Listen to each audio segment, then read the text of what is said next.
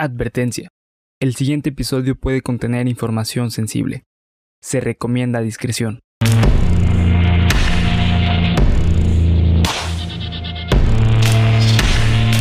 Cuéntamelo de nuevo.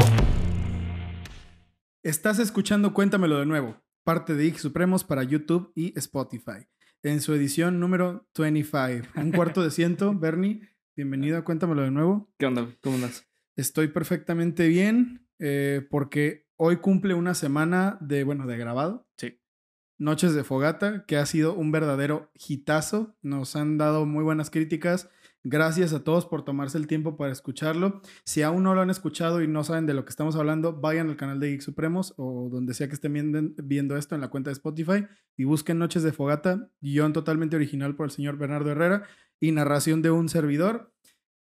¿Qué más? Ah, aquí dice, como todas las semanas, eh, Panda Comunicación Creativa. Ahora sí lo dije Ahora sí bien. dijiste bien. Gracias por auspiciar estos episodios. Recuerden, si ustedes están buscando la mejor opción para su souvenir publicitario o marca, eh, Panda Comunicación Creativa es la opción. Pueden encontrar productos oficiales de Geek Supremos y además de todos los elementos y cosas tan geniales que vende Panda Comunicación Creativa. Y una cosa antes de empezar, eh, saluditos, queremos mandar saludos. Esta va a ser la parte del video en la que vamos a mandar ciertos saludos por ahí a Paloma. Vamos a empezar con Paloma, que Sí. siempre comenta y que siempre nos salva de nuestras barrabasadas. Sí. Gracias, Paloma. Gracias a Ángel también, que nos saludote. estuvimos por ahí platicando y ojalá que también veas este. Ojalá que en el momento en el que nos escuches vayas al grupo y nos digas, ah, gracias por mi saludo. Ajá, que nos regresen el saludo. Que ¿no? nos regreses el saludo. Sí, güey, güey. Y este, ¿tú quieres mandar un saludo a alguien más? Este, pues también saludos a mi novia, que también nos apoya siempre. Ivette, Sí, siempre muchas gracias por siempre estar escuchando. Así Saludos es. a mi hermana, a Tiri, que siempre está ahí escuchando Geek Supremos. Eh, si tú quieres que te mandemos un saludo en video, déjalos aquí aparte, abajo en la parte de los comentarios y al inicio del video vamos a hacer esta sección brevemente. Nuestras redes sociales, ya saben, las pueden encontrar aquí abajo en la parte de la descripción. Y sin más dilación, eh, empezamos con el capítulo número 25.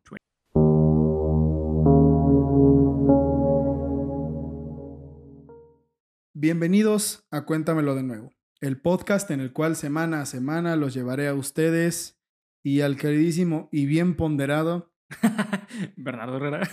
a través de historias, leyendas, cuentos y creepypastas tan increíbles que te harán decir, Cuéntamelo. de nuevo. Ahí está, todo el Estadio Azteca. Cuéntamelo. Hoy estoy feliz porque le vamos a bajar un poquito los decibeles porque ya venimos de episodios bastante cabrones. Sí, sí. Le vamos a bajar bastante a la intensidad. Si no saben de- a lo que nos referimos nuevamente, que ustedes claro que van a saber porque son los Fanses. mejores fans del mundo y ven todo lo que hacemos. Hace dos semanas hablamos sobre los peores materiales que puedes ver en internet y la semana pasada les caímos con una historia bastante fuertecita. Así que hoy va a ser más light. Eh, digo, ya saben que mi meta y la de Bernie siempre es hacerlos que pasen un rato. Agradable, ¿no? Ah, sí, bueno, yo digo por lo de terror que les Sí, recomendamos. bueno. Agradable si les gusta asustarse, Sí, sí. si les gusta todo El- eso. Es que tiene que ver con el placer, el displacer del psicoanálisis. ah, es mira, pues yo como soy Sí. pendejo, pues no sé nada de eso. Yo como no estudié, no sé nada de eso, pero, pero bueno, si lo dice Bernie, él es un profesional y hay que creerle. Este episodio va dedicado a todas las interacciones que nos han dado eh, por ahí de, de, oye, quiero que veas este material, quiero que cheques esta película, que por ahí dentro de los saludos hubo muchas personas que nos estuvieron diciendo sobre este tema y es una cosa que eh, ya no podemos ignorar más y es un Sí. capítulo que me gustó mucho escribir porque yo soy fan de estas cosas eh, y que también me hace pensar, ¿verdad? En que yo personalmente siento que el terror durante los últimos años, si no es que décadas, se ha estado abaratando mucho. Ok. Órale. sí. A mí se me hace que el terror, al menos en el cine, voy a, voy a enfocarme mucho en el cine, Ok. pero claro que podemos encontrar otras cosas de terror real en, en, otros, en otro tipo de artes, ¿no? No solamente en el cine. Sin embargo, creo que se ha estado volviendo muy barato. No sé qué podrías tú decirme de esto, Bernie.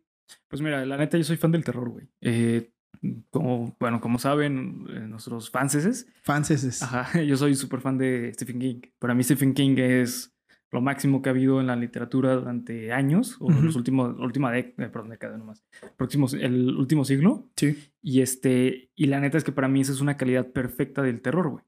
Claro, claro. Pues, Este, es un Uno que está bien construido. Está bien construido, eh, no, no, no solamente para asustarte, sino que te hace pensar, tiene estructura, güey. Y de hecho yo recuerdo que antes a mí no me gustaba el terror, antes de conocer a Stephen King. Ok.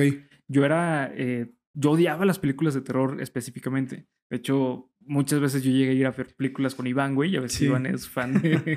Sí, de ese güey le. Que también saludos a ese cabrón que nunca nos ha dicho nada, pero cuando veas, a Sí, ver güey. toda la cantidad de referencias que hay a él y al pinche Beto también. Sí, güey. y este...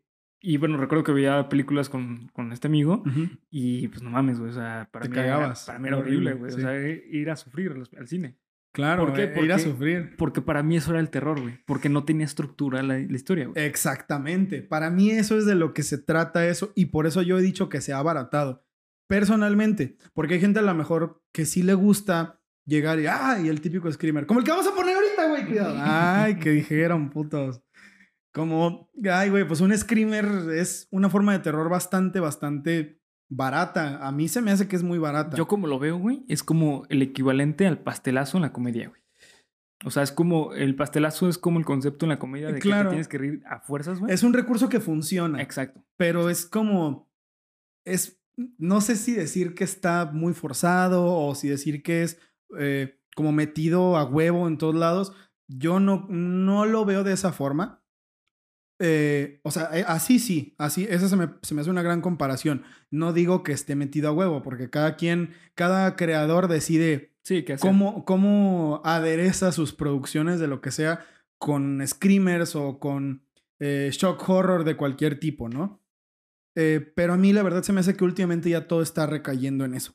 Sí. O sea, ustedes vean un tráiler de una película de terror y todos los trailers de las películas de terror tienen esta misma fórmula. Antes de que el tráiler se acabe y te pongan el nombre de la película, está ta, ta, ta, ta, ta, ta, ta, y todo se queda en silencio y dices, güey, va a pasar algo, va a pasar algo y te sale un susto. Sí. Esa es la fórmula que últimamente todos han estado usando y que ya se ha vuelto hasta predecible. A Sí. mí se me hace que ya es predecible. Mucho, güey. O sea, de, ay, güey, aquí van a poner un screamer. Mejor cierro los ojos. Ah, y ahí está el Sí, screamer, güey. ¿no? Y me di cuenta cuando fui a ver la última película de It, la nueva que sacaron, que era la segunda parte. Sí. Se me hace que fue barato. Digo, no de que no me asuste ni de que yo sea muy valiente. A mí esas cosas me dan mucho miedo, las odio con todas mis fuerzas. Pero de vez en cuando está chido ir, ¿no? Eh, me dan miedo, sí, claro. Pero creo que es un tipo de miedo como, oh, ya, güey, hagan algo diferente. O sea, O sea, Todo el para, tiempo para ti es- fue barato. O sea, fue un sí, terror para barato. mí es un terror barato porque no, no, yo me imagino que si hicieran una película de terror así, tal cual como te la está escribiendo Stephen King, sería otro pedo. Fíjate, güey, que yo ahí tengo una opinión con respecto a las nuevas películas de It. Para mí son películas que están muy bien hechas, güey, a la obra original. ¿Crees? Sí, güey, para mí sí. Para mí, de hecho, este, pues mi novia y yo somos fan de It. De hecho, fue nuestra primera cita, güey. Precisamente, güey. Ay, güey, Pero qué bonito. Fuimos a ver It 2, güey. Y este, y la neta, para mí, güey, fue una película que nos, para mí no se enfocó tanto en el terror. No sé si te refieres a eso. O sea, Ah, no, no, a mí se me hace que sí hubo, a mí se me hace que sí hubo muchos de esos, güey. Pero yo las opiniones que he escuchado de It, de las nuevas películas, es que son películas que son, eh, que, que están como olvidadas de, del terror y está como más enfocado a la comedia, güey. Porque había momentos de comedia. Ok, sí, O sea, eso es verdad. Eh, Que a mí también se me hace que eso le resta, pero bueno. Justamente para mí eso es lo que me gusta de, de- de la película de It, porque creo que se desarrolla más hacia la historia que al terror o a, las- a los sustos, güey. Ok, ok. Esa es una buena observación. Yo de verdad creo como que eso, eso que dijo Bernie para mí es la clave del por qué a mí no me parece algo bueno. Y no porque, ay, güey, bueno o malo, no. O sea, a mí no me parece algo que me guste, más bien, no. No voy a decir que es bueno o que es malo porque ahí ya vamos a polarizar demasiado, ¿no? Ujú. ¿Qué es bueno o qué es malo? Bueno, pues no Sí, sé, güey. ¿Qué te gusta, no?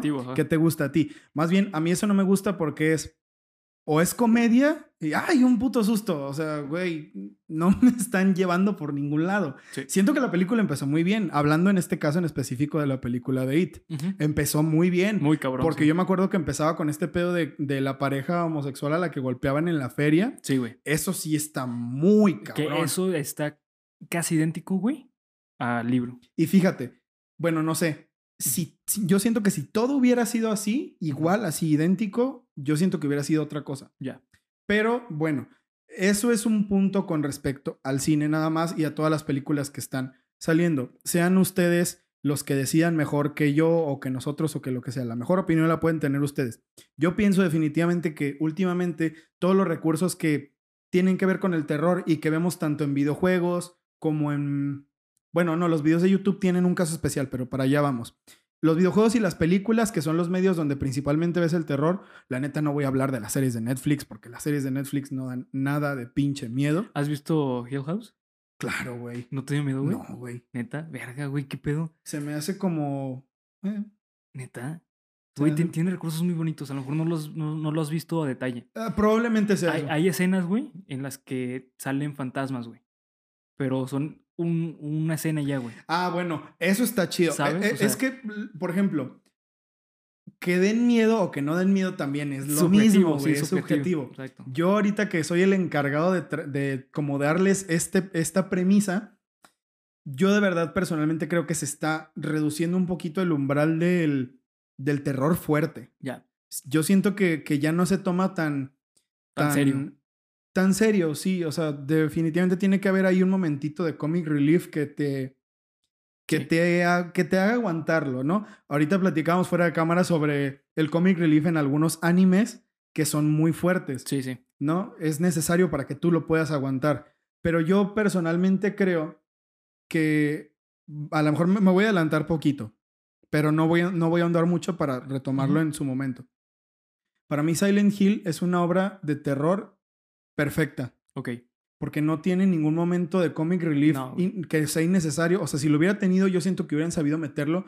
Por ejemplo, tiene sus momentos de comic relief en los finales, en los finales falsos Ok. que son como de, güey, esto es una mamada, esto se fue totalmente a la chingada con la trama original. Sí. Pero mientras sigue la trama original, cada vez está peor todo. Y hay ciertas películas de las que les voy a hablar ahorita que hacen eso.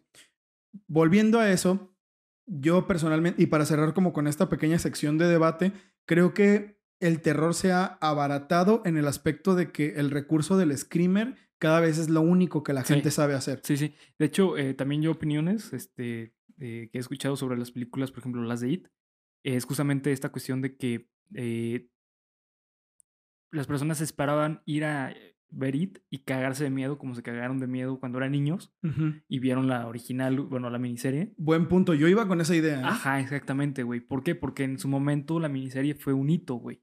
O sea, marcó tendencia Claro, güey. en lo que era el terror. Claro, claro. Tú pregúntale a alguien que tenga fobia a los payasos ahorita. Oye, ¿por A qué te dan miedo los payasos o, la- o las arañas? A las, colare, las A las coladeras. A mí me dan miedo los payasos porque yo perfectamente con todas mis facultades mentales vi esa película, esa, bueno, la miniserie, cuando tenía siete años. Exacto, güey. Sí, sí, sí. Y en su tiempo eran como, ahora tú las ves en, en, pues en retrospectiva y es como de, ay, güey. Güey, no ahorita yo la veo mames". y yo me cago de risa. Te da risa, güey. Pero en su momento, damn, güey. Sí, era sí. algo, era algo innovador, como Chucky el muñeco diabólico. Exact- sí, exactamente. O sea, ahorita la ves y es como de, güey, neta, esto que. Pero yo me acuerdo que hasta mi papá me hacía sufrir con eso, güey. La ponía y él se cagaba de la risa de que yo estuviera llorando. Me decía, Sí, no güey. llores, no es una película. Y yo era como de, Y mira lo que te compré. "Sí, no, hiper- no, güey, no, no, no, no, no, olvídate, olvídate, güey. Sí, güey. Entonces, creo que. Creo que se ha estado abaratando, incluso, no sé si podríamos decir que desde entonces. Sí, güey. Sí, sí, podría ser. No sé si, si ya me estoy aventurando mucho a decir que ya desde entonces se usaba demasiado el recurso del, del screamer. Es que antes no era Screamer, era Slash. Era, eh, Ajá, sí, Slasher. sí, sí, no, sí. Sla- Slasher, ¿no? Eh, Slash, sí, ajá. sí, es- slashers, o sea, lo- los de los asesinos. Sí, pues. Ajá, O sea, que aparecían los asesinos así de golpe y te Slayer. asustaban. Pero te asustaban al fin y al cabo como, ah, ah, Sí. aquí estoy, güey, ¿no? O Y la sangre, que se sí, explotando Sí, sangre. sí, sí. A lo mejor en ese momento no era tan, tan así. A lo mejor sí estaba más construido. Pero bueno, saque usted sus conclusiones. No obstante, hay joyas que de verdad se llevan todos los aplausos, o quizás los gritos, y el estrés postraumático que nos dejaron. Y no importa cuál sea la rama en la que lo categoricemos, algún día algún material de terror psicológico te ha mantenido al borde del asiento y quizás del infarto por el trabajo tan asombroso del creador. Y hoy les hablaré de los que para mí son los mejores trabajos de terror psicológico que he tenido la dicha de experimentar y que ciertamente me hicieron y me seguirán haciendo decir, Cuéntamelo. cuéntamelo De nuevo. de nuevo. Gracias, Viña del Mar. Viña del Mar, güey. Vamos a hacer un podcast ahí con, algún con. Arjona, güey.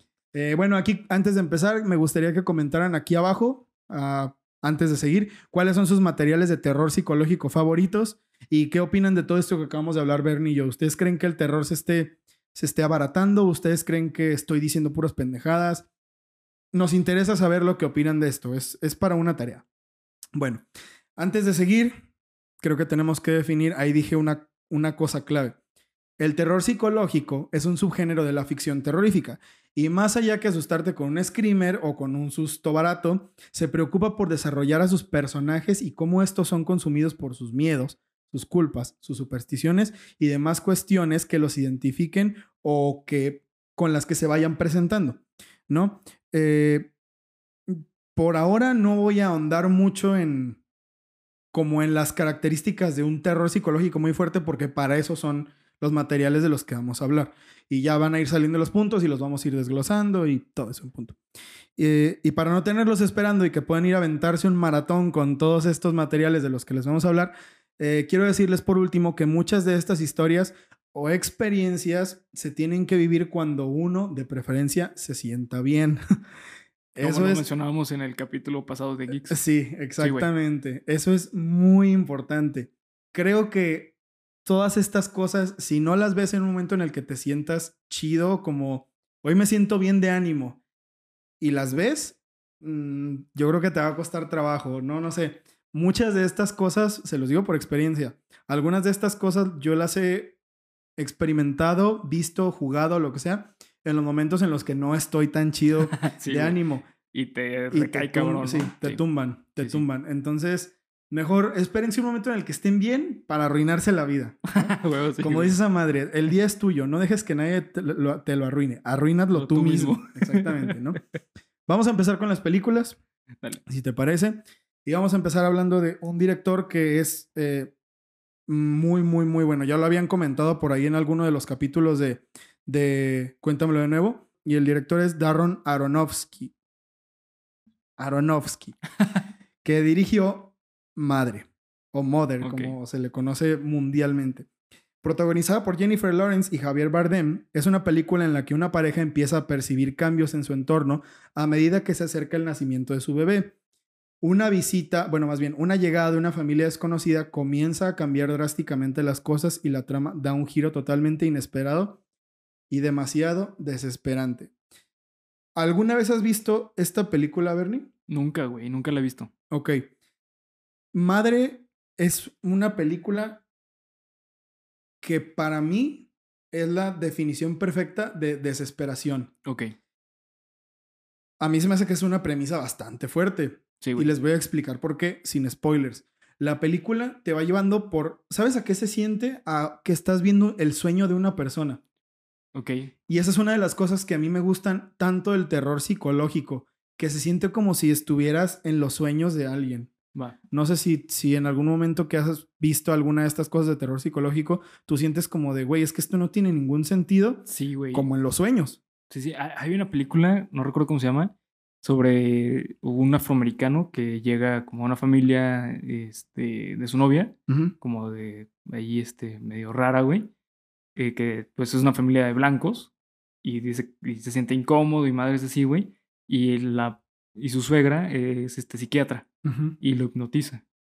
Entonces, toda la película no sabe si es real, güey, si es un sueño. Eso, güey, exactamente. Esa capacidad de mantenerte entre qué pedo, o sea, qué, qué de todo lo que estoy viendo es real y qué no. Sí. A mí- para mí eso es súper, súper, súper desesperante, porque no tienes ningún, no tienes nada seguro. O sea, tú estás viendo una cosa que no sabes en qué momento va a ir para ningún lado.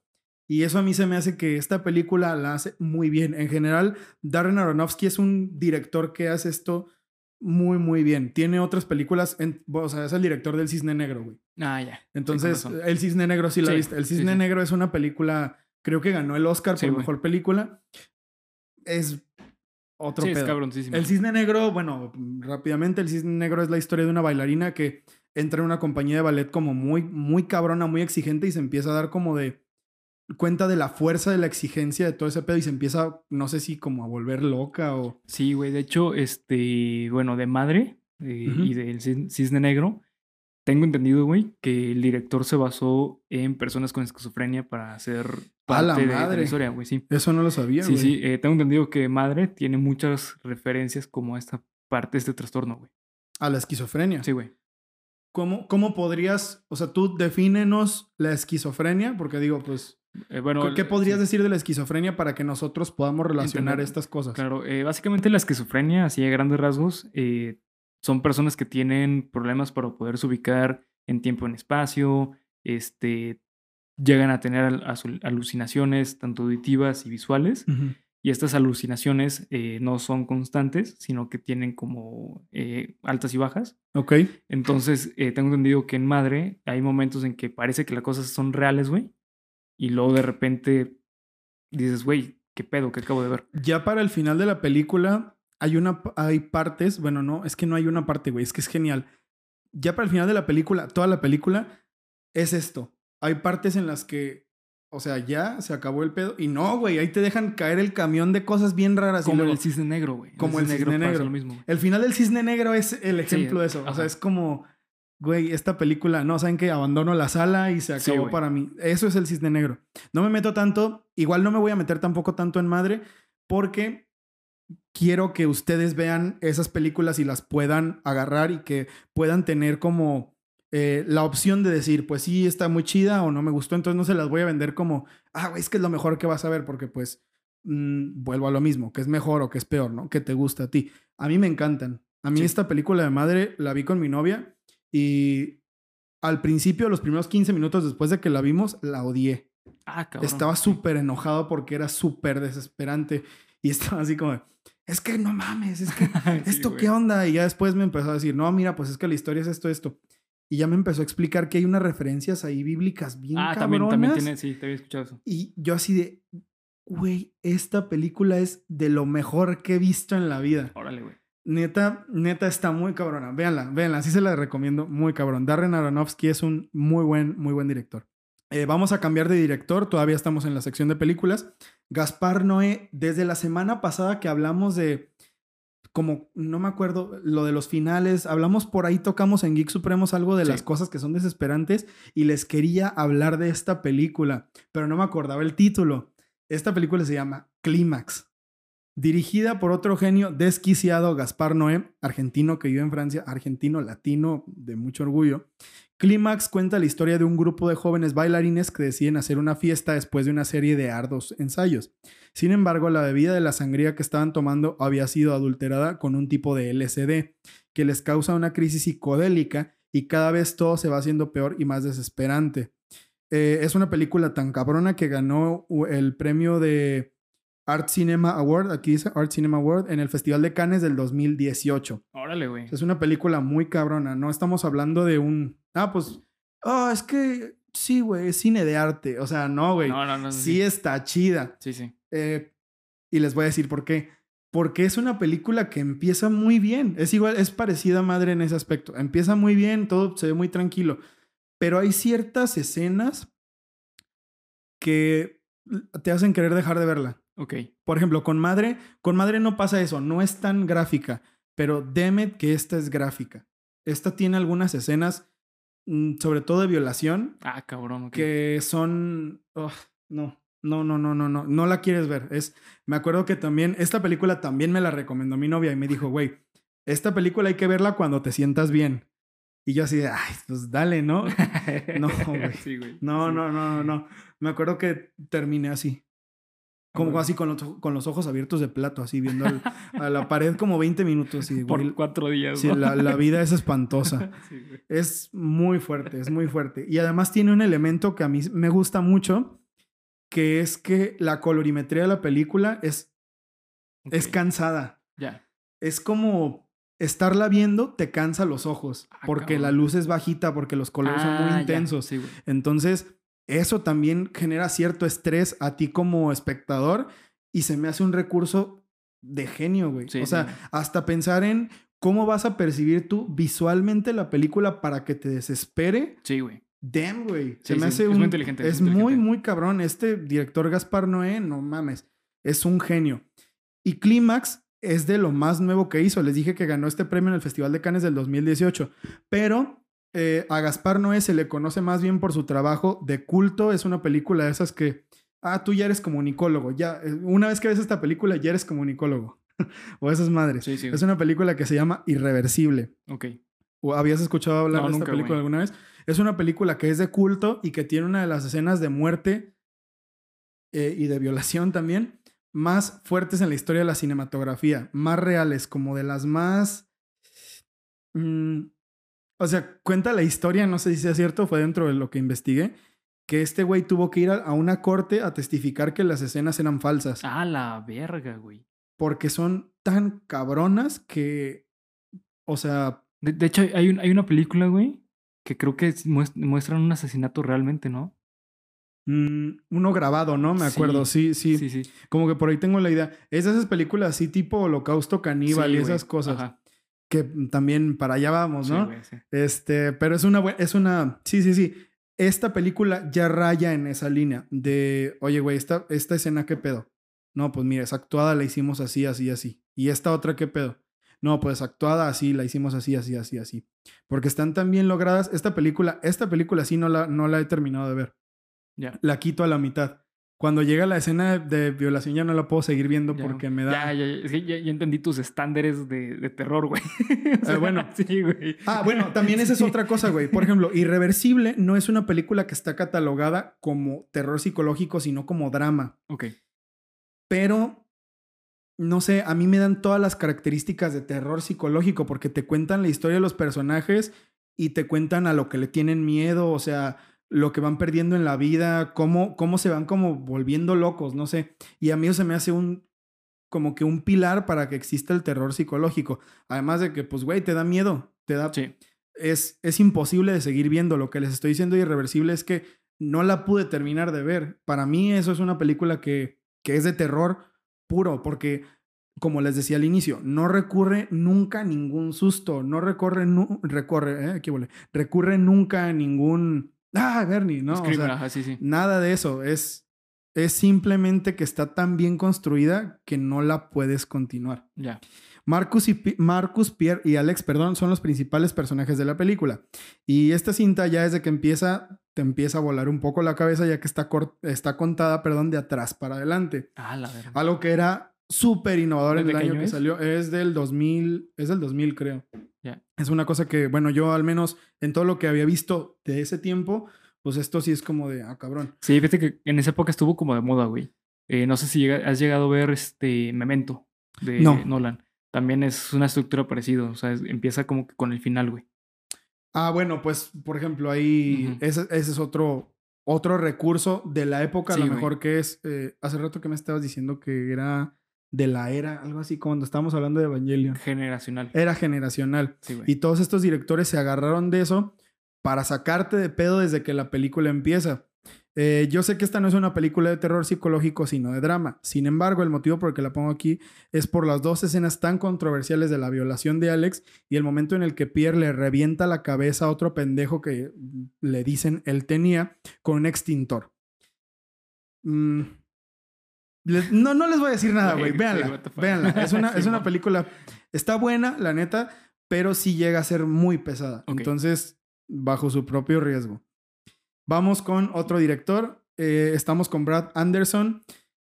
Y voy a hablar aquí, estaba especialmente para Ángel, porque esta película de verdad que yo no tenía, como de, bueno, pues la voy a ver porque este vato dijo, y fuck, me voló la ¿Te cabeza. gustó, güey? Me gustó A mí muchísimo. no, güey. ¿No te gustó, No me güey? gustó, güey. No puedo creerlo, No, no a mí me me, gustó. encantó, güey. Sí, güey, no me gustó. A mí se me hizo muy fuerte. A ver, aguanten. Voy a hablar de Fracturado. Sí. ¿Ok? Fracturado está en Netflix. Véanla. ¿Por Fractura, qué ¿no? Mejor. Fr- Fractura, perdón. ¿Por qué no te gustó?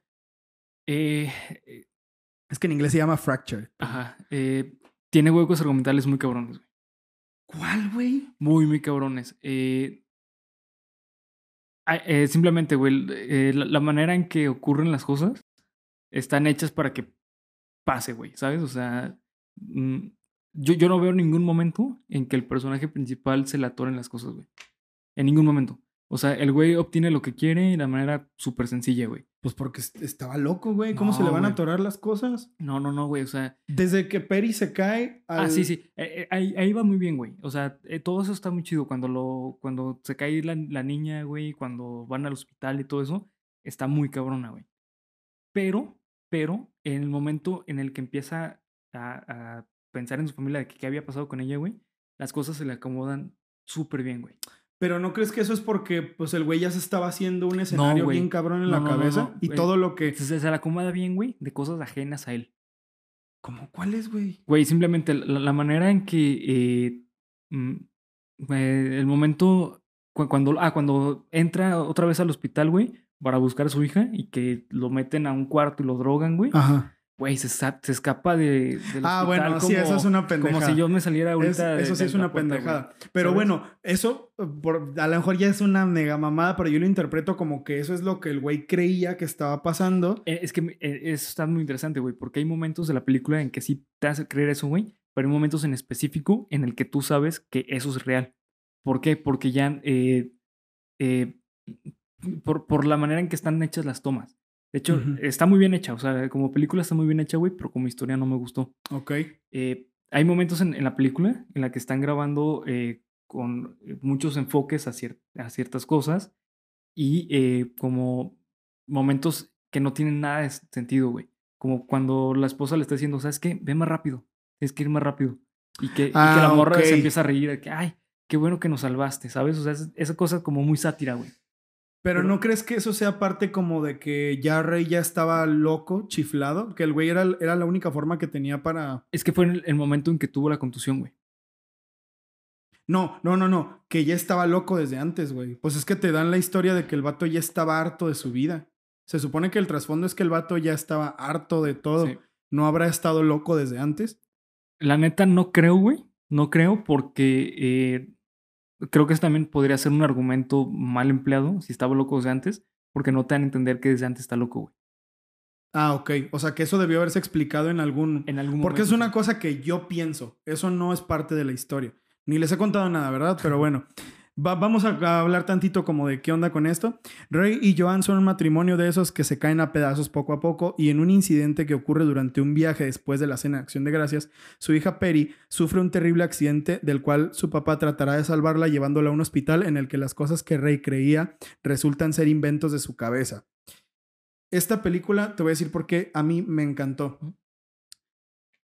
Precisamente porque no, mm, probablemente sí hay elementos que te hacen como que te dan el, ah, esto, es, esto sí es real y esto no es real. Pero yo la verdad no lo noté. Ok. Yo la verdad me quedo con el puro final de que, güey, entonces todo era falso. Todo lo que, todo lo que vimos, quién sabe en qué pinche momento está siendo real. Incluso, vuelvo a lo mismo, no sabes si todo lo que está pasando está pasando en la mente de Rey mientras van manejando de regreso cuando se está peleando con Joan. Así que, bueno, ojalá se murieran las dos, güey, ya me dejaran en paz. Te voy a decir por qué no, güey. Eh, porque hay conexiones entre su. Justamente, bueno, lo que. eh, en esa película, lo que tiene el paciente, güey, es amnesia disociativa. Ok. Amnesia disociativa es el que no te acuerdas de las cosas, güey, o que te acuerdas de las cosas como que pasó de otra forma o que lo hizo alguien más, güey. Ok. ¿Sabes? Eso es disociativo. Eh, entonces, lo que tiene el paciente, Rey, es que a partir del golpe se inventó otra realidad, güey. ¿Para qué? Para poder sobrellevar la, la, pues la, la cruel realidad. Ujú. Y eh, hay momentos en la película en el que por el viaje de Rey, de lo que se está imaginando, después te lo conecta con el mundo real. Por ejemplo, el enfermero, güey, que en realidad era doctor. Ok. ¿Eso crees que es como una de las alteraciones que Sí, podría sufrir? Exactamente. E- Es común en personas que tienen como este tipo de amnesia. Como que, güey, es que me acuerdo de este vato, pero como estaba en un hospital, lo más seguro es que era doctor. Ajá. O era enfermero. Sí, ¿sabes? sí, O sea, sí, son claro. cosas que, que, que tienen sentido. Y este, justamente, eh, pues Rey es un, eh, una persona que anteriormente había tenido un evento súper traumático y que había muerto su hijo, bueno, su, su futuro hijo y su esposa en un accidente. Ok. Y en el momento en que Perry y, este, y su nueva esposa entran a, a la tomografía, según esto, y se van a, a- a la morgue, es porque él ya había vivido eso con su otra esposa, güey. Entonces, Ah, en su viaje, lo- ok. lo, lo conectó, güey. Ah, cabrón, mira, en eso yo no había pensado para nada, güey. Ok, sí. eso le da otro enfoque. Pero, güey, ¿no se te hace que por eso es genial? Sí está muy bien. O sea, es que eh, tiene elementos muy chidos, güey. Pero para mí los argumentos están muy mal empleados. Simplemente, güey. En ningún momento la policía lo revisa, güey. Ah, bueno, eso es un... De hecho, va y la policía, sí, güey, vamos, vamos a Sí. investigar. Güey, en ningún momento entran a su vehículo. Y es lo primero que debes de hacer como policía, güey. Revisar hasta el puto dedo chiquito. ¿Qué es lo que dices que convenientemente todo le salió bien? Exactamente, güey. No sé, güey. A mí se me hace que. que Está bonita, güey. Está Es, es- chido, es una güey. historia eh, bonita en la película, bien hecha, güey. O sea, y tiene elementos que dices, ah, güey, pobre vato, sí la sufrió bien culero. Sí. Pero sí tiene momentos muy culeros de argumento, pues, para mí. Saque usted sus conclusiones. Véanla, Fractura, está en Está en Netflix, es buenísima. Y como dato extra, pues Brad Anderson es el director de una película llamada Session 9, que también es de culto y trata todos estos mismos temas. Y eh, de El Maquinista, con Christian ah, no mames, eso es una peliculota, güey. Y es una película muy densa Muy esa densa, también, güey. densa. Entonces, la neta, es como, como su sello de calidad, güey. O sea, Brad Anderson es Sí. un gran director y a mi parecer, esta, esta película también es muy buena, güey. Güey, fíjate verdad, que cabrona. nu- nu- nunca hubiera pensado que era el, ¿El mismo, director, güey. No. Es diferente el estilo, Sí, es muy diferente, de hecho, el estilo, güey. Hay que tener en cuenta que El Maquinista salió hace... Puta, como 10 como- años. No, güey, más, ¿no? Como pinches 2005, un pedo así. Sí, güey. sabe, es vieja, es, es de más de, tiene más de 10 años Sí, la sí, película sí. del maquinista. Y esta salió hace dos años, el año pasado, Sí, 2019. salió en 2005, güey, porque fue antes de, de Batman Begins. Ah, pues ahí está. Y ya saben todos esta historia de que Christian Bale en el maquinista era un palito y que el güey Sí, tuvo güey. que enfrentarse a un régimen muy fuerte para poder ser Batman. Tres años después, o sea, una cosa demasiado, demasiado cabrona. No, un año después, güey. ¿2006 salió Batman Begins? Sí, güey. No, pues imagínense, güey, o sea, no, no, no mames, es, es otro pedo, es otro pedo. Pero bueno, este es, este es el director de todas esas, de todos esos materiales. Chéquenlos, la verdad están muy chidos, a mí me, me encantaron. Session 9 no la he visto, pero pues es una película de culto, entonces yo imagino que hay que verla. Y finalmente, para terminar de la categoría de películas, pues eh, una película que yo no he visto y que sí me gustaría como dejar aquí en recomendación por si alguien se atreve a verla, es El demonio neón. Es una película que yo no he visto, pero que haciendo la investigación para este guion es de las, de las más fuertecitas de terror psicológico que hay. No sé de qué se trate, solo sé que tiene que ver algo así, un pedo como con modelaje, pero véanla. Ah, sí, se había escuchado, güey, sí. Es, es muy fuerte, güey. Es otra de esas Creo, películas. creo que se asemeja mucho con el Cisne Negro, güey. Creo que Con el tipo de historia. No, no sé, la verdad. Sí, Solo sí. sé que la protagonista es la, es la hermana de, de. Ay, ¿cómo se llama, güey? ¿No es Lily Collins? No. No, ay, güey, ¿cómo se llama? ¿En qué Mm, película sale? Dakota es la hermana de Dakota Sí, Fanning. que es eh, Elle Fanning. Ellie Fanning. Ella es la Sí, protagonista. güey. güey, otro, otro pedo. Bueno, me imagino, ¿no? No la he visto, se las dejo por si gustan. Videojuegos. Para mí, el, el mejor videojuego que hay de terror psicológico en serio, en serio, porque estos sí los he jugado los primeros cuatro, es Silent Hill 1. La historia de Silent Hill en general es parecida. Existe un pueblo en el cual un culto se ha asentado y adoran a un demonio que, que regresará al mundo a las tinieblas, mientras que los protagonistas de las diferentes entregas tratan de sobrevivir a pesar de lo culero que el pueblo se porta en su contra. Para mí esta es una de las mejores historias de terror psicológico por lo mismo que te decía hace rato. Yo siempre mido este pedo como en esto parece un sueño o no. Sí, güey. ¿Y sabes qué popularizó también mucho Silent Hill? El miedo a la niebla, güey. O eh, que ese es otro detalle muy cabrón. O sea, como dato cultural geek rápido, o iban a aprender algo que no sabían. la niebla de Silent Hill, la famosa niebla de Silent Hill, ustedes han visto eso en memes incluso, aunque no sepan qué pedo, pero en Silent Hill hay niebla. En el primer juego hay niebla. Esto era porque en el PlayStation 1 no tenía suficiente Ah, no fuerza mames, ¿es para cargar toda la ciudad. Entonces los güeyes güey. del Team Silent, que eran los desarrolladores, dijeron, bueno, ponlo como niebla y no cargues toda la ciudad, ve cargando lo que, Ah, lo que vaya saliendo rápido, o sea, como lo más próximo al, al- al personaje. Sí, sí. Pero les dio un plus bien cabrón. Sí, güey, sí, sí. Ya después fue como de, pues claro, güey, niebla, o sea, obvio. Y lo siguieron respetando ya como niebla, no como una limitante técnica para, para el hardware de la época. Pero pues fue un aciertazo, Sí, güey. sí, güey. Fue un súper acierto.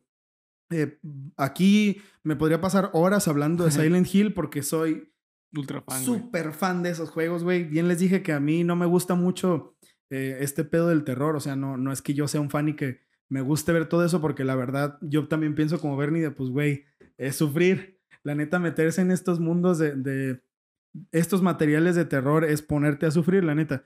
Pero Silent Hill tiene algo que a mí me encanta desde, no sé, güey, no, no sé qué pasa en Silent Hill, pero es súper adictivo meterte en, en, en los, en el pueblo, güey. Es súper adictivo meterte al pueblo de Silent Hill. Es fuerte. La historia es súper fuerte, es súper... mm, es envolvente, los personajes traen ahí unos rollos muy cabrones. Y donde más se ve eso de, de la locura de los personajes es en el Silent Hill 2.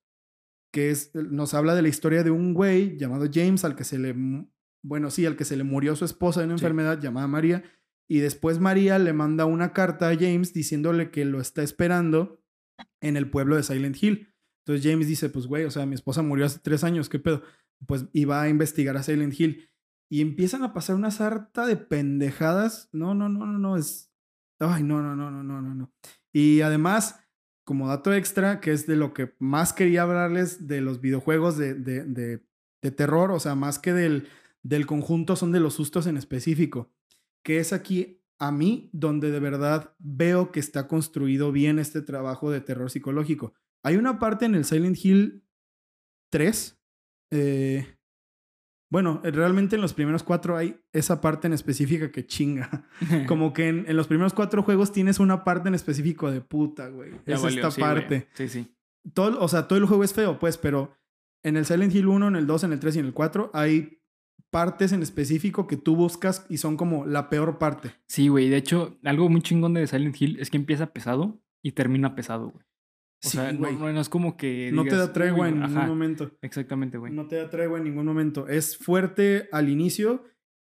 Hay partecitas, el 1 sobre todo, Sí. en, el, en los que baja. O sea, por ejemplo, este rollo de que, eh, pequeño spoiler, bueno, no, es más No. bien como la experiencia de juego. En algún momento el pueblo cambia y se va a otra dimensión, el Sí, güey. Otherworld. Ujú. Ahí es donde se pone cabrón, pero luego regresa a la normalidad y ahí como que, ah, pero igual hay monstruos que te Sí, persiguen y sea, empieza a sonar el radiecito ese culero. Eh, Para que ustedes entiendan mejor esto, les recomiendo aquí en YouTube hay un hay unos videos de un canal, no recuerdo el nombre del canal, pero se los vamos a dejar en Twitter.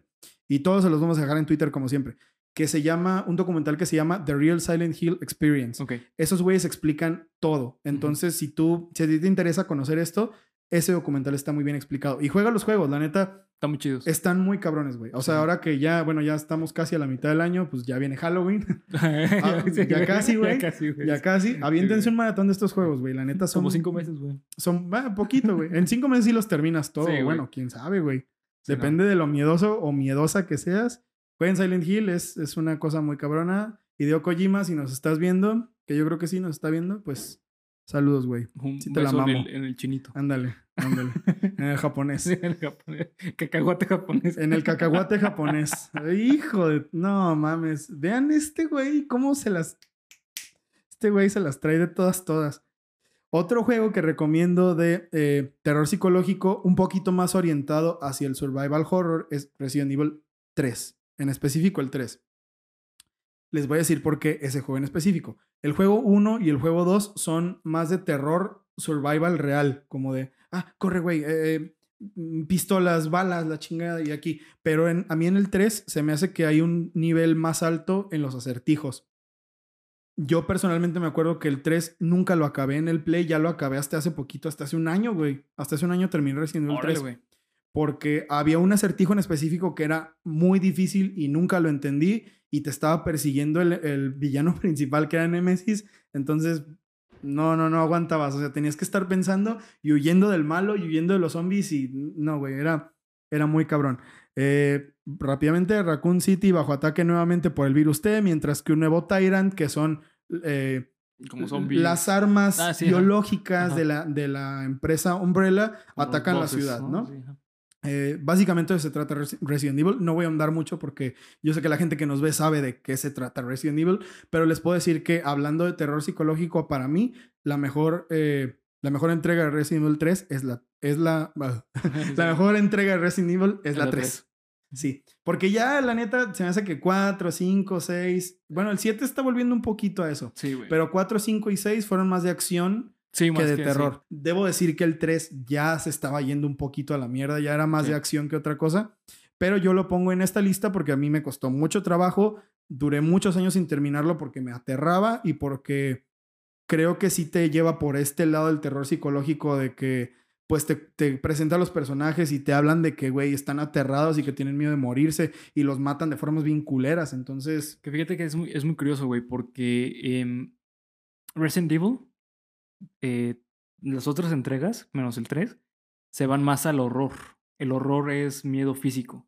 ok, eso es sea, un punto importante. Sí, más, más que Miedo terror. físico. Sí, es como, por ejemplo, que te salga un monstruo, güey, que te... Y que te agarre. Ah, Sí, una o- madre así. bueno, no, no necesariamente que te agarre, güey, pero eh, que habla de un miedo tangible. O sea, miedo que me salga un monstruo, eso es como más... Ah, ok, ok, Sí, ok. Y el terror o terror psicológico tiene que ver más como, ay, güey, es que ¿qué va a pasar?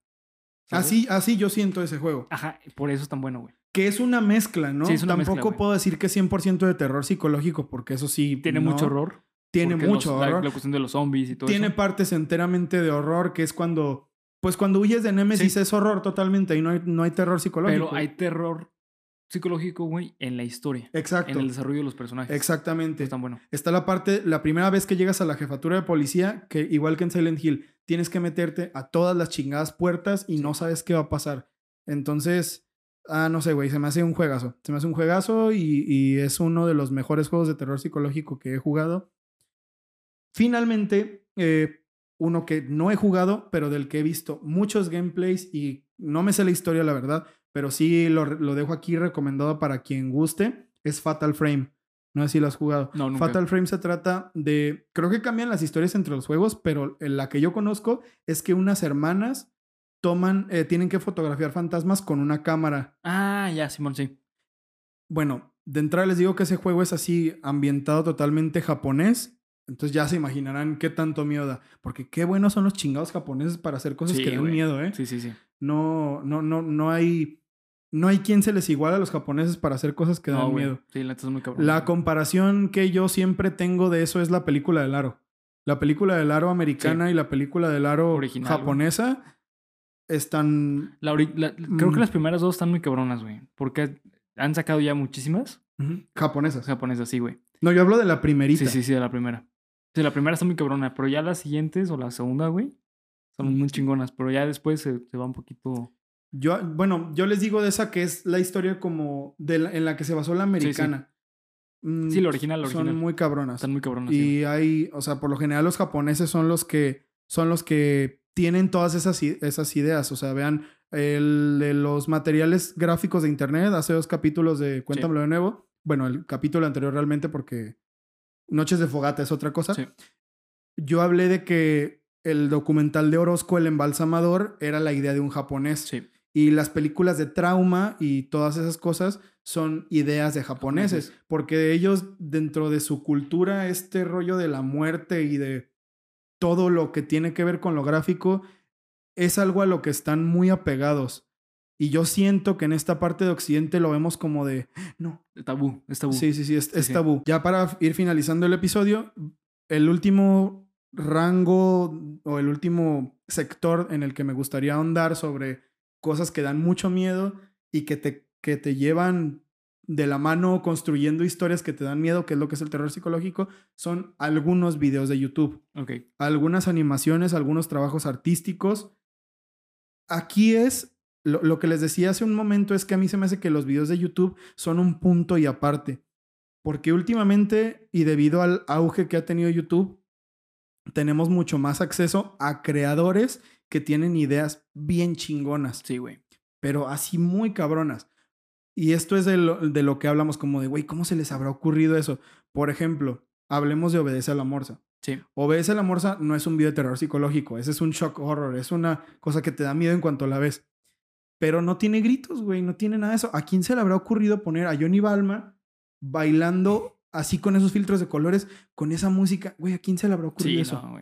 Es el que hizo eso, la neta, a mí se me hace que lejos de ser alguien que usó un recurso barato de terror de la música al genio, revés, es un Es un genio, es un genio, güey. Eh, tiene, güey, la neta está cabrón porque ¿cómo llegas a pensar en voy Esto- a hacer esto para asustar a las Exacto, güey. ¿Cómo dices? Esto va a aterrar a todo el mundo Sí, y, y los va a dejar traumados. Porque a mí obedece a la morsa, perdón, perdón que se los diga, pero a mí obedece a la morsa, me traumó, güey. Sí, güey. Gracias a obedece a la morsa es que yo empecé a navegar con mucho cuidado en internet, güey. Porque esas cosas te las encontrabas Sí, antes era muy fácil. en, en sitios donde no te lo esperabas. Sí, sí. O te las mandaban a tu correo. Correo, güey. Eh, Messenger. y, y no las podías quitar, güey. güey. Entonces, eso fue de las primeras cosas que vi. Y en este caso, no voy a hablar de Obedece a la Morsa, sino de materiales que son más apegados al terror psicológico, yo creo. En primer lugar, voy a hablar de Don't Hug Me, I'm Scared, que es una serie que se hizo muy viral hace unos años. Sí.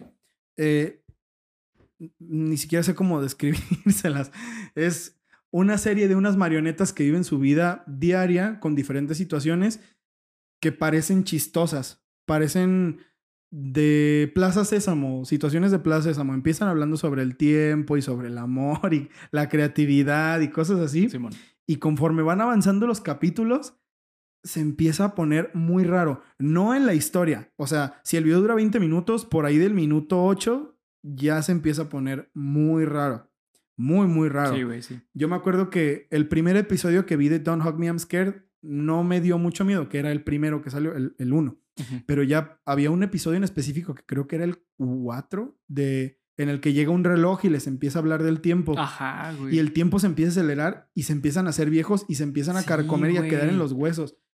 ¡Fuck! Sí, es cierto, no me acordaba de eso, Güey, güey. eso es. Yo, yo, yo creo que lo vi súper chavo. Bueno, muy, muy niño, güey. Pues, ¿qué fue hace? Esa madre salió hace como 12 años, güey. Sí, o sea, güey, esa no, madre sí. ya, ya tiene mucho tiempo en YouTube. No sé, corríjanme si me equivoco o si es más reciente. Pero yo me acuerdo que el nivel de terror fue tanto que me hizo sentir como un niño chiquito. No sé si fue de que, ah, güey, fue, fue hace cinco años, pero estaba tan cabrón que yo me acuerdo que sí lo vi de, güey, no, no, no, ya no lo quiero ver. Está muy cabrón y vuelvo a lo mismo. No hay sustos, no hay screamers así como, ah, no mames, o sea, es una historia que te va llevando por los miedos de los mismos personajes a la muerte, al olvido, al, no sé, como ustedes quieran llamarlo. Me parece una genialidad. La serie ya se acabó. A veces suben como que cosillas al canal, pero no sé si vayan a volver a actualizar. no Nunca, creo. no creo, la verdad. Ya que tienen como seis años que no actualizan. Creo nada. que sí. güey. Cinco años que no actualizan nada. No lo sé. I don't know, motherfuckers. Entonces, ustedes mismos vayan a, a checar Don't Hug Me, I'm Scared. Es un buen sí. material. Está, a mí me gusta. Sí, es muy original. El siguiente material viene de un güey que se llama, que se hace llamar Joe y muchos lo conocerán por el perro de la sabiduría, que es este video de un perrito, o a lo mejor ustedes lo han visto en un dibujo, que es un perrito que va en una avioneta roja Ah, y es un perrito salchicha negro, Sí, sí. que se encuentra con otro perro que está sentado en una nube Sí, y que le dice cosas, güey. Ese güey tiene un video que se llama We Gotta Get SpongeBob Back. Ok. Y se trata de que Calamardo está... Güey, es que no sé cómo describirlo, está muy raro. Empieza con Calamardo el video diciendo que tienen que traer a Bob Esponja de regreso porque se fue. Y el video empieza muy cagado, la verdad es que es chistoso al inicio, empieza muy gracioso, pero conforme va avanzando, este es el material en el que de verdad veo que parece un sueño. Parece que estás teniendo una pesadilla. ¿Qué es los, los elementos que hay en una pesadilla? ¿Cuáles son? Que hay cosas que te aterran muy cabrón porque para, de alguna forma para ti tienen mucha lógica. Sí. Como de, güey, pues claro, es que es esto, maldita sea, ¿qué hago? Yo me acuerdo de las peores pesadillas que he tenido en la vida. Son cosas bien estúpidas. Por ejemplo, me acuerdo que, y eso nunca lo he olvidado, ¿eh? Cuando tenía como seis años. Lo recuerdo a la perfección porque me desperté gritando y mis papás me, me agarran así, ¿qué tienes, güey? Sí, güey. Este, me desperté gritando y llorando. Estaba soñando que yo tenía una flor que tenía como una margarita que tenía vida y que hablaba conmigo. Y entonces la dejaba un día en una maceta en la, en la mesa de mi casa y me iba a jugar o no sé qué pedo y regresaba y la margarita se estaba suicidando metiendo la cabeza al microondas. Entonces le empezó a hacer así, güey. O sea, pero como con movimientos muy raros. Y yo quería gritar en mi sueño, güey, pero no podía gritar de eso. ¿Sí sabes, güey? sí, que es como... no puedes gritar, güey. Y me desperté, güey. No, es nunca en la vida he olvidado ese, ese sueño, güey. Y este video tiene todo eso, güey. No mames. Tiene todos esos elementos que te hacen pensar, güey, esto, esto lo empezó a escribir un cabrón un día que se levantó de una pesadilla. Sí, güey. Así se ve. No les voy a decir de qué se trata, güey, porque la premisa está muy cabrona. Vayan a verlo ustedes, güey. A lo mejor es una pendejada y a lo mejor ustedes no lo sienten así, pero a mí, Para ti es a mí sí. personalmente esto se me hace como de, güey, ¿Qué pedo? me incomoda esto, güey, me incomoda mucho verlo. Pero bueno, ese es uno. Y finalmente vamos a acabar con Salad Fingers, que es del genial David Feard, un animador, eh, me parece que es inglés, buenísimo, güey, que tiene una miniserie llamada Salad Fingers sobre como la historia de un zombie que vive su vida y tiene ahí unos cuestionamientos filosóficos muy, muy cabrones. De David Feard he visto muchas cosas, pero no he visto Salad Fingers, solo he visto mitades de capítulos. Entonces no me voy a meter mucho porque la verdad no lo conozco. Simón. Pero sí les recomiendo que lo vean, porque vuelvo a lo mismo. Haciendo el guion para este video, me encuentro de que Salad Fingers es de los materiales más, más, más cabrones que hay con respecto al terror psicológico en videos de YouTube. No sé si tú tengas algún video de YouTube que hayas dicho como de, güey, esto, ¿qué pedo? Que, que se asemeje a alguna de estas cosas de las que hemos hablado. Ay, güey. Ya nos había dicho Bernie la vez pasada que él maneja su internet con Sí, mucho cuidado. mucho cuidado, güey. Pero en algún momento alguna de estas cosas te debió de haber Ah, salido, ¿no? Puede ser que sí, güey. Yo recuerdo que antes eh, hubo un tiempo que a mí personalmente, güey, me daba mucho miedo eh, cuando Dross contaba historias, güey. Sí, ¿verdad, güey? Sí, güey. Al ¿sabes? principio estaba como Al- de... a, los, no a mames. los principios, güey, de cuando te contaba historias, güey, no mames, para mí la cancioncita que ponía al inicio, güey, o el típico chirrido de, de Dross. Sí, ¿cuál es el de...? Sí, güey. O sea, yo estoy hablando cuando era morro, güey, ¿sabes? Sí, a huevo, O sea, yo creo que, güey, a mis 24 años, 23 años, Hace güey, 10 años que tenía 28. 28, bien ruco, ¿no? Este, sí, güey, este, me acuerdo que para mí eso era, no mames, o sea, eh, pesadísimo. Dross empezó a contar historias en el 2012, güey. Un pedo así, hace casi No, 10 más, años. güey, más, más. Nosotros teníamos... Yo, yo recuerdo que yo iba en segundo de secundaria, güey. Ahí está, teníamos 13 y 12 años respectivamente, ¿no? Entonces, pues sí estábamos morros, Sí, güey. sí, sí, güey. sí estábamos morros, entonces aventarse todo ese cambio y al principio me acuerdo que cuando Dross subía sus casos y tops aterradores, También estaban sí estaban pesados, fuertes, güey. Sí, Sí, sí. están cabrones. No sé si porque ya después nos acostumbramos al, al tipo de horror de Dross. No, le bajó mucho, güey, le bajó mucho. Yo también creo que le bajó mucho, Sí, le bajó pero igual a veces sí hay cosas como chingonas que Sí. saca, pero esos videos en específico estoy totalmente de acuerdo que sí eran como de, ay, cabrón. Y luego cuando empezó a contar las historias, sí estaba cabrón. Sí, güey. estaban muy cabrones. Aparte los ambientaba muy chingón, güey. Sí, es, es que el güey es, es muy bueno para eso, güey. Sí. Pero digo, Noches de Fogata es 10 mil veces Sí, mejor, claro. nos la pela. Pero no, no es cierto, Dross. Si estás viendo esto, te admiramos bien, cabrón. Salud. ¿Qué les iba a decir, güey? Ya se me olvidó por andar ahí haciéndole la barba al Sí, pinche güey. Dross. ¿Qué les iba a decir? Eh, no sé, contenido de internet, güey. No, no, no, contenido de internet. Me- me Chingado, güey. No, les iba a decir algo bien interesante, me lleva a la verga. bueno, eh, para el próximo capítulo se lo decimos. Pues sí, güey, yo creo que para el próximo capítulo, ahorita en Geek Supremos que me acuerde Sí, se los güey. digo porque puta madre, no me acuerdo. Era, y era algo bien perro, güey, maldita sea, qué pendejo. Bueno, ya hasta aquí, güey, el capítulo 25, güey. Pinche cuéntamelo de nuevo. Eso fue los materiales de terror psicológico que más me gustan y que aquí en Cuéntamelo de nuevo creemos que son los más chidos. Dejen aquí abajo los suyos. Eh, espero que este capítulo sí haya sido un poquito más corto. No estoy seguro. Pero si no, yo lo sentí muy bien, me gustó. Sí, güey. Es un tema que me apasiona mucho, el terror psicológico es algo que me gusta porque creo que es la forma de hacer terror bien. Correctamente, sí, Sí, güey. a mí sí, se me hace que es la forma perfecta para hacer terror.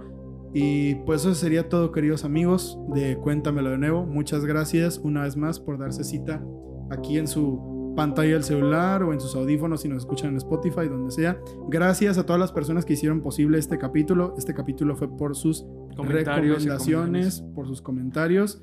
Eh, ¿Algo más que te guste agregar, Bernardo? Eh, no, simplemente que pues este no se claven con, eh, con que si las personas piensan que lo que a ustedes les gusta está mal o algo parecido, güey. Porque creo que hoy en día estamos viendo una cultura muy pendeja a no poder aceptar como comentarios Ujú. de otro tipo de contenido de que, ah, eso, eso está malo, güey. Claro, sí, es y, lo queremos censurar, ¿no, güey? Es una cosa que estuvimos diciendo a lo largo de- del capítulo. Bueno, ¿qué es malo? ¿Qué es bueno? ¿Qué Sí. te gusta a ti? Lo que a ti Exacto. te guste es lo que es bueno. Lo que a ti no te guste es lo que es malo. Mm, no sabría si, sí, sí. si sea algo, algo coherente decir eso, pero si tú lo disfrutas, Date, güey. ve lo que tú quieras. Sí, sí, sí. Si algunas de estas, o si, por ejemplo, si nada de esto de lo que te dijimos ¿Te gusta? gusta? Sí, pues sí. está bien. Coméntanos acá abajo en, en comentarios eh, qué, qué les gusta a ustedes. Básicamente, haz lo que te dé tu chingada gana. Básicamente eso se trata, esa es la moraleja de Bernie, haz lo que te dé tu perra gana. Y pues nada, amigos, eso ha sido Cuéntame lo nuevo, number 25. Muchas gracias, Bernie. Al contrario, al contrario. Disfruten su martes tenebroso.